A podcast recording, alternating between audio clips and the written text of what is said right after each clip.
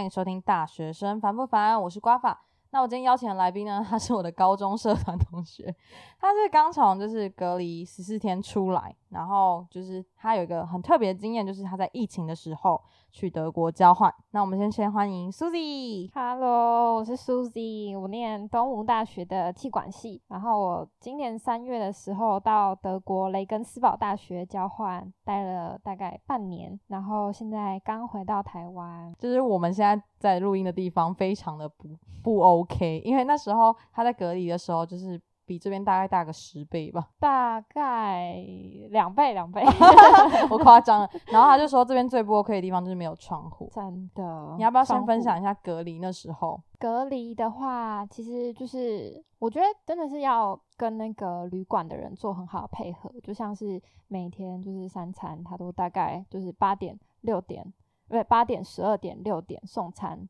到外面，然后按电铃。这样那如果没有拿的话，就是你就不吃的意思吗？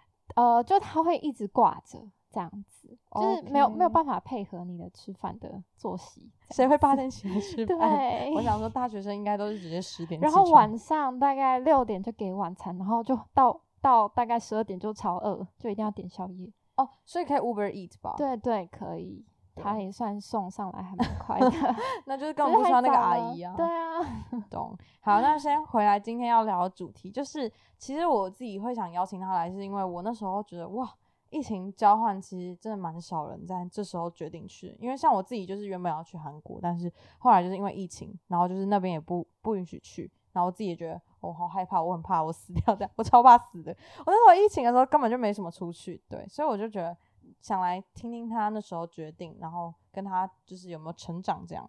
对，那先从就是那时候你是什么时候开始知道交换这个资讯？就是从大一就知道要去德国吗？其实就是在大一刚入学的时候，就是我们学校必修的外文，我把它改选成德文，就想说要学习一个第二外语。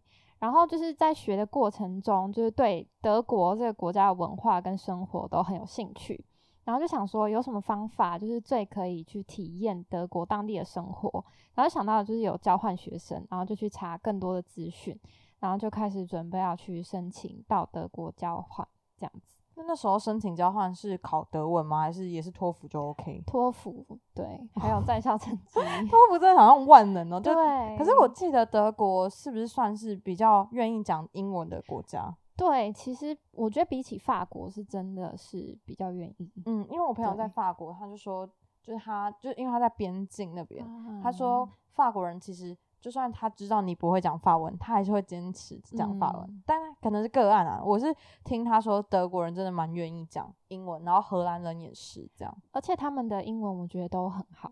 对，而且我对记得我之前看过一个影集，它里面就说，就德国人说什么，呃，德文都这么难了，英文算什么？就是他们觉得英文很嗯简单，嗯这样。对，那所以你自己觉得，就是后来决定要去的那个最大的核心原因是什么？就是因为蛮多人应该都会劝退你不要去吧，尤其是家人这样。对，那时候家人跟朋友就其实也不太鼓励。然后就我我原本是二零二零年的九月要去，然后那时候学校跟国际处都不鼓励，然后我自己也想说，就冬天嘛，然后很冷，然后就是疫情可能会更严重，然后我就想说，说不定再等一下之后，疫情就会比较、比较嗯好一点。结果过半年之后，就情况还是很严重啊，然后就很多的那个那个就是防疫的措施跟禁令，但是嗯那个时候就家人也都说，不然你就是之后再去念硕士啊，然后就是不然就很危险，台湾这么安全。然后我就想说，我就去查那些资料，就去什么一 个不死心，对，找那个台湾德国同学会这个 FB 社团，然后就从里面可以看到一些就是台湾人，然后现在在德国生活的情形，然后还有就是两个好朋友，就是就是跟我分享很多现在在德国的情况，然后就可以觉得说，其实真的没有台湾媒体报道的那么严重。哦，是真的。你后来去的时候也是真的没有那么严重。对，就其实真的就是日常生活，而且我觉得他们欧洲人已经接受，就是有疫情要戴口罩、保持距离，他们已经接受了，所以真的不是就是还是会碰到什么歧视啊，对你说 coronavirus 这种，嗯，对，因为我之前采访过一个去美国，他说是可能分区域，就是可能有些地方比较保守，有些地方可能觉得说，哦，就是因为疫情需要带起来。那所以你刚好去了那边，就是应该是也算大学城附近吧。对对，所以大家可能就是会乖乖戴口罩，嗯因为自己可能也很害怕，还蛮安全的。对，然后刚才其实他有说到一个就是禁令的地方，然后其实我觉得超酷的是，像那时候 Susie 去的时候有遇到十点要宵禁，然后他说是真的，就一圈警车在那个就是外面绕这样，对，就是在因为我住的宿舍在住宅区里面，然后就是超过十点，那个警察就会开着那个警察呃警车，然后在在那个街道那里巡逻，就是超过十点你还出现在路上，他逮到你，然后你就要罚罚钱，而且罚款是大概五百欧。真的超贵，就捷运多罚一千还三千块，就是真的很嗯便宜，嗯就是人家罚五百欧。很贵，对，然后我那时候就说，那如果他刚好是从实验室，然后九点五十九呢，然后 Susie 就说，那他可能就要住在里面了。就待在学校过一晚。对，好，那我们回来，就是其实他去那边的时候，呃，其实我觉得大家都遇到一个问题是，我去交换到底可以得到什么东西？对，那就是德文系的国家，就德语系的国家，听说都蛮难修的，因为要边玩边读书蛮难。对，那你当初选择德国而不是其他国家，是因为就是自己很喜欢德文，然后很喜欢德国的文化这样吗？对，因为像是我学，我觉得可能跟修课的老师有关系。像我的德文老师就是在东吴的，他就是会用一些德国的文化，比如说啤酒节啊、圣诞市集这种东西来教德文，所以我就就产生很大的兴趣，这样子所以兴趣会是你的动力，就是你不会害怕。对对对，那你真的去以后会发现真的蛮难的吗？很难，完全不一样，对对。可以分享一下它的难跟台湾的难是差在哪吗？它的文法的时态有大概十二种，对，我12现在种对我现在大概就是学到的前我只会现在是这样。对 对对，但是如果你讲讲错，他们应该还是会包容吧？嗯，就是都听得懂。对，就是口语上是还可以，嗯但是就是如果在考试啊、写作上面，其实我觉得你的安排是最赞的一个大学的安排，就是大四下把学分都收完，然后去交换。因为我们系所就是因为之前可能大四下都还有毕业的制作要做，所以后来就从我们这届改成大四上就全部完成，那你嗯大四下就可以安排去交换。嗯，我觉得这超赞，就是你交换回来直接就是就是直接毕业，跑个离离校就毕业，我觉得超赞。然后所以就是可能会比较轻松，比较不会有那么压力，这样。对，我觉得，而且在选课的上面真的还蛮自由的，就可以自己去体验你想要修什么样类型的课啊。嗯，对那你那时候修了什么东西？可以分享一下吗？交换的时我。修了德文，然后跟德国文化，然后跟一堂叫做社会创业，就是嗯都选我比较有兴趣的。然后我觉得，特别是社会创业这堂课就是很特别。然后，因为像我们在台湾就就是商学院，你修那些，比如说创业啊，就是讲一堆理论啊，然后老师就会跟你说谁谁谁说过什么，然后 考试都是你要把这些背起来。真的假的？你说对谁谁谁讲过什么东西，然后你要写对对对，然后什么什什么理论怎么样怎么样，很多是就是要写这些你。在写的时候会觉得很怀疑人生。对，我就觉得我学这些东西就是好像没有什么用，但是我在那边的那堂课，它是就是出了九个主题，就是你想要从哪一个社会的角度去建立你的新创公司，然后你想要做出什么社会贡献，嗯。然后最后的评分方式就是你们小组成立的这个公司，然后要去 propose。对，其实我觉得刚从 Susie 讲话就就包括他说九项主题，还有就是最后的就是结构，我觉得就是你出去感觉去外面学的课比在台湾更印象深刻，然后也嗯觉得真的国外上课真的蛮有趣的。嗯对，那你这次遇到疫情，你真的是有实体课吗？还是线上课居多啊？呃，完全没有实体啊课，真的哦、所以你刚才说那对 proposal 都是线上线上，就是像比比如说，嗯，讨论啊，跟小组同学讨论也是线上这样。嗯，然后所以你就是就带着电脑出去玩，然后对，边上课这样。可以。那你下课了再出去玩。那你现在就是因为我有看到你说，就是你去就是出国，然后带着电脑，然后其实就是 WiFi，你就是连完以后就开始上完课，然后放在那边，然后对下课就出去玩，对就等于是到处去列国玩这样。对对对。那你去了大概多少个国家？我去了九个国家，然后大概二十个城市。嗯，其实我觉得直接到当地去走一招，然后就包括那边有 Seven，或者那边有什么东西，直接就是列国学习这样。嗯你觉得哪一个二十个国家你，呃，二十个城市里面哪一个你印象最深刻？就是哇，太美了这样。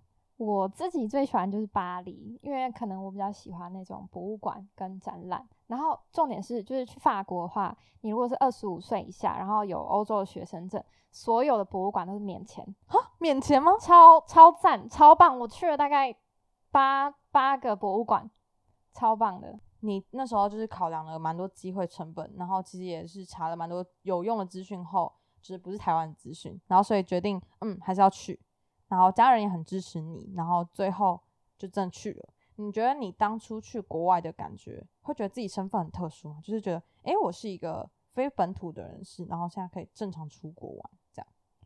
其实我觉得还好，就是其实德国德国人他们也都是就是照常生活，然后去工作啊、买菜啊、什么公园就是散步之类的，就是真的没有像就是大家认为的封城，就是整个社会瘫痪。就其嗯实其实他们也是就是七月的时候就赶快跑出去度假，西班牙、意大利这样子。对，所以就是因为就是要封城了，所以大家就全部黏在一起。所以其实我觉得蛮意外的是，因为我那时候问了蛮多去交换的朋友，他们都觉得说，其实没有交换到一堆认识国外的朋友，因为就是因为疫情嘛，然后可能线上。但是我问 Susie，她反而是跟我说，她觉得认识到了世界各地的人。对，那你那时候真的觉得出国真的会开很大的眼界吗？我觉得我真的的确交到了蛮多来自国外的朋友，我觉得可能就是跟疫情也有关系，因为我们都待在宿舍，然后就是有时候就一起煮菜啊，一起喝酒啊，看电影之类的。嗯然后其实就是，而且其实交流是很深入的，然后像是交流各国的文化啊、歌曲啊、习惯，然后价值观，从餐桌上到人生观都有聊过。嗯，所以还蛮印象深刻。然后就是像像我们有时候在那个打字的打字的时候，我们不是习惯后面会加那个波浪的符号就比较可爱。对对对，一 种语气的感觉。然后就那时候把这个习惯带进带进去，然后他们就很好奇说。这个波浪的符号是什么？这是你们的文字的一部分吗？真的吗？那他们他们意会是什么？他们觉得是什么？他们觉得就是，就因为我有跟他们解释中中文字，然后他们觉得那是一个字。你说波浪号是一对个字，对对对，真的假的？所以你打那个时候他们看不懂。对，OK，我觉得好酷。那他们习惯用什么字是你你看不懂的？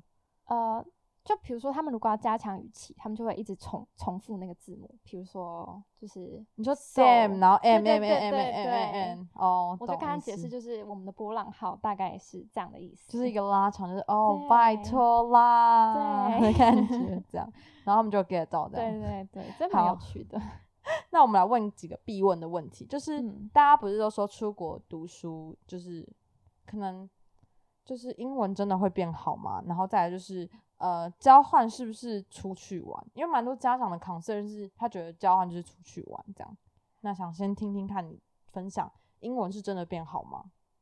我觉得英文的话真的是进步很多，特别是在口说的方面，因为就是都跟国际生混在一起，然后就是我们共同的语言就英文嘛，然后很多日常生活的对话就就就比较比较常见，然后就是刚回到台湾的时候，中文还会有一点没有那么顺，就是停在 停在英文思考模式。可是还好，就是回来的时候先隔离十四天，对对对，冷静一下，对。那隔离十四天应该蛮崩溃的，就听大家都说那十四天就很像过一年这样。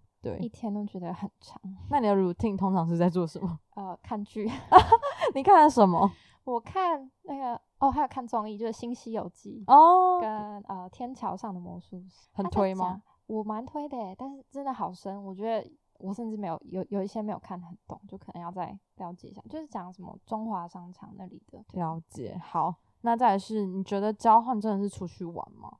嗯，我觉得不止诶，就是其实你也可以，嗯、当然出去玩是一个很大的一个成分，但是我觉得从中你学习到自处啊，或者是自己安排，因为家人都离你很远。嗯然后就是，如果你真的有需要什么，你要自己去找资源，就没有没有没有那么容易。嗯，对我觉可得可能像是在玩，但其实就是那个玩是在学习。对对对，嗯，那你刚刚有说到就是没有家人陪嘛？那你一定在嗯国外很想念台湾的什么？你可以列个 top five 这样。像是家人啊、男友啊、朋友，然后我家的狗真的会很想狗。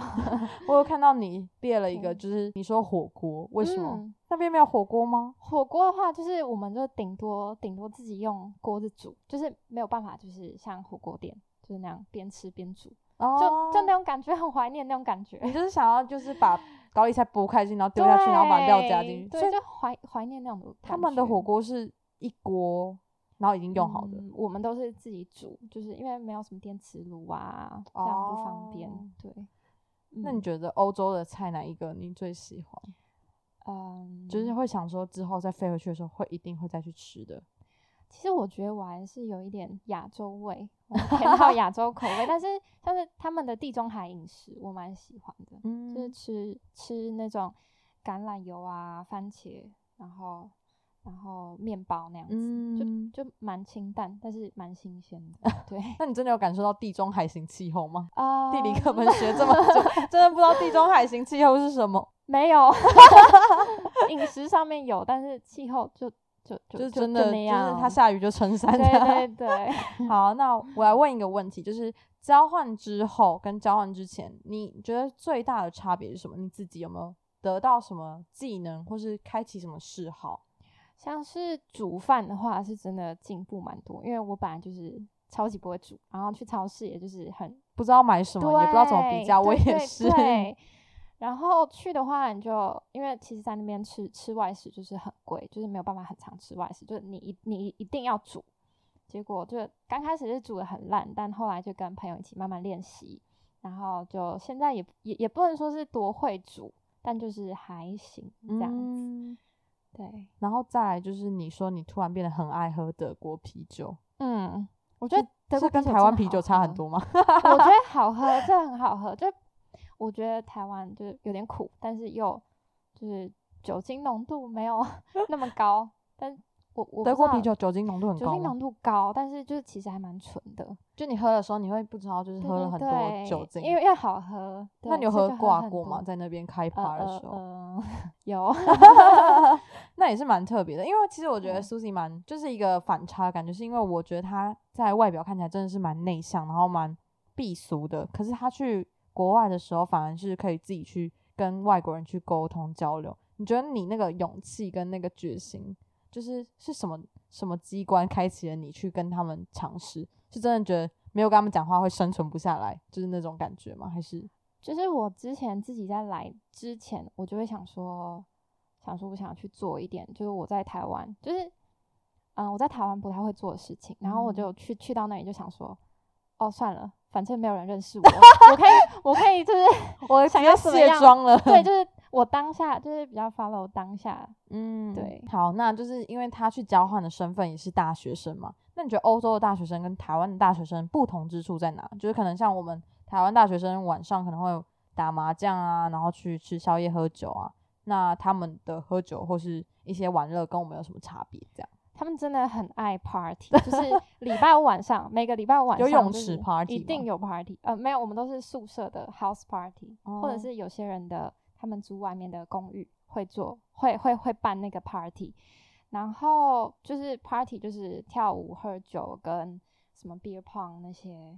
然后像台湾，我会觉得比较少办在家里的那种 house party，比较会去什么夜场、夜店之类的。嗯对所以他们比较少去 club 或是他们就是比较喜欢在公寓里面。对对对，然后嗯、就是都是认识的自己人，然后或者是都是学生这样子。嗯，那其实刚刚有提到，就是交换期间，就是嗯，他的花费其实欧洲花费蛮高的。那你可不可以稍微分享一下？因为我觉得每个人出去一定会 care 是价钱的部分，你可以分享一下每个月的花费，然后大概十一住行娱乐来看，感觉是超贵的。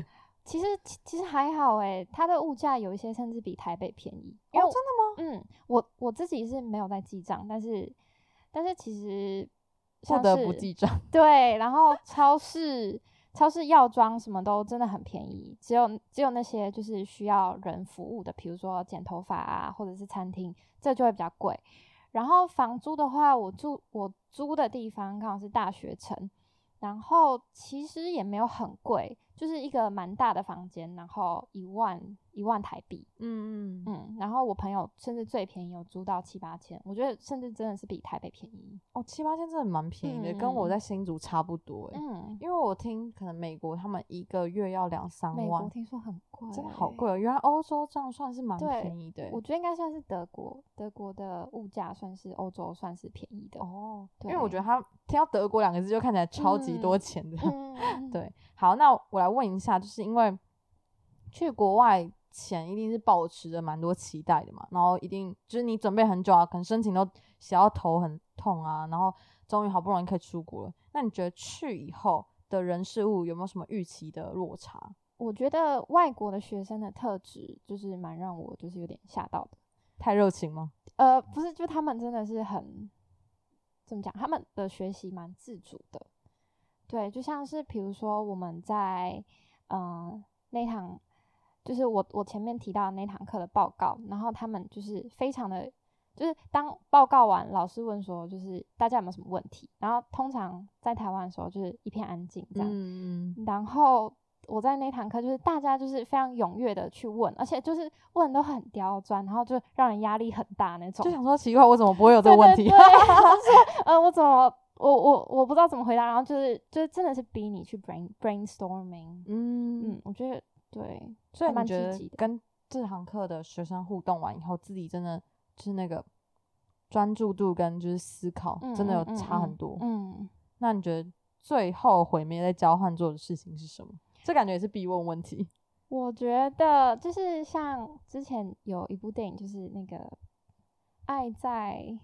爱在黎明吗？对对对，爱在黎明那一部就是那种在一个在在旅游的过程中遇到一个陌生人，然后去跟他去相遇，然后相处一段时间，然后就是你可以跟他讲任何事情，然后但是结就是结束这段旅程之后，就是你们就不会再联络，就是一个跟一个陌生人的一个际遇。这样，我感觉就是蛮多人去就是国外旅游，或是就是反正就是国外欧美或是不管哪里。大家都可能会遇到，就是背包客的时候遇到这种情况。可能你这次交换，因为大部分都还是跟就是学学生这样。对，然后加上疫情，就比较不会去跟跟陌生人接触。对对对。那你觉得交换时间有没有什么就是让你印象深刻或荒谬的事情？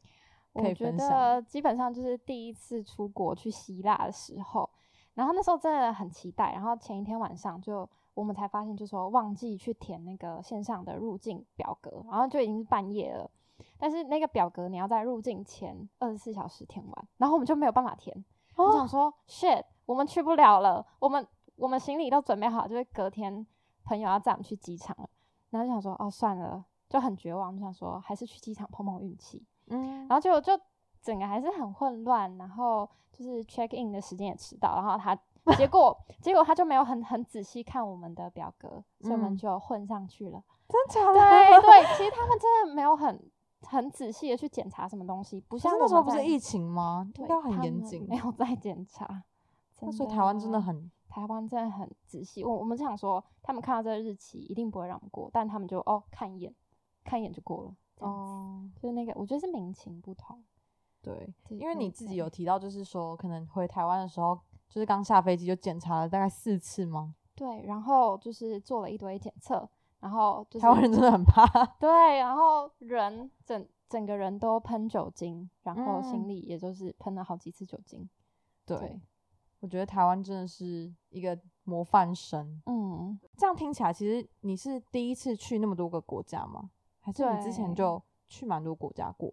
我之前只待在亚洲过，然后这是第一次到欧洲。然后也是第一次，就是比较比较嗯比较长途的旅行吧。嗯，对，因为其实我真的觉得去一趟就是大概要飞十二个小时以上的飞机的人，回来台湾以后就会变得完全就是真的会变。嗯嗯嗯，真的就是会变得蛮热情的。对啊，好，那我想问一下，假如说你这次因为没有疫情的话，你还可以再回去一次，你会想去哪里玩，或是推荐大家一定要去哪里玩？这样。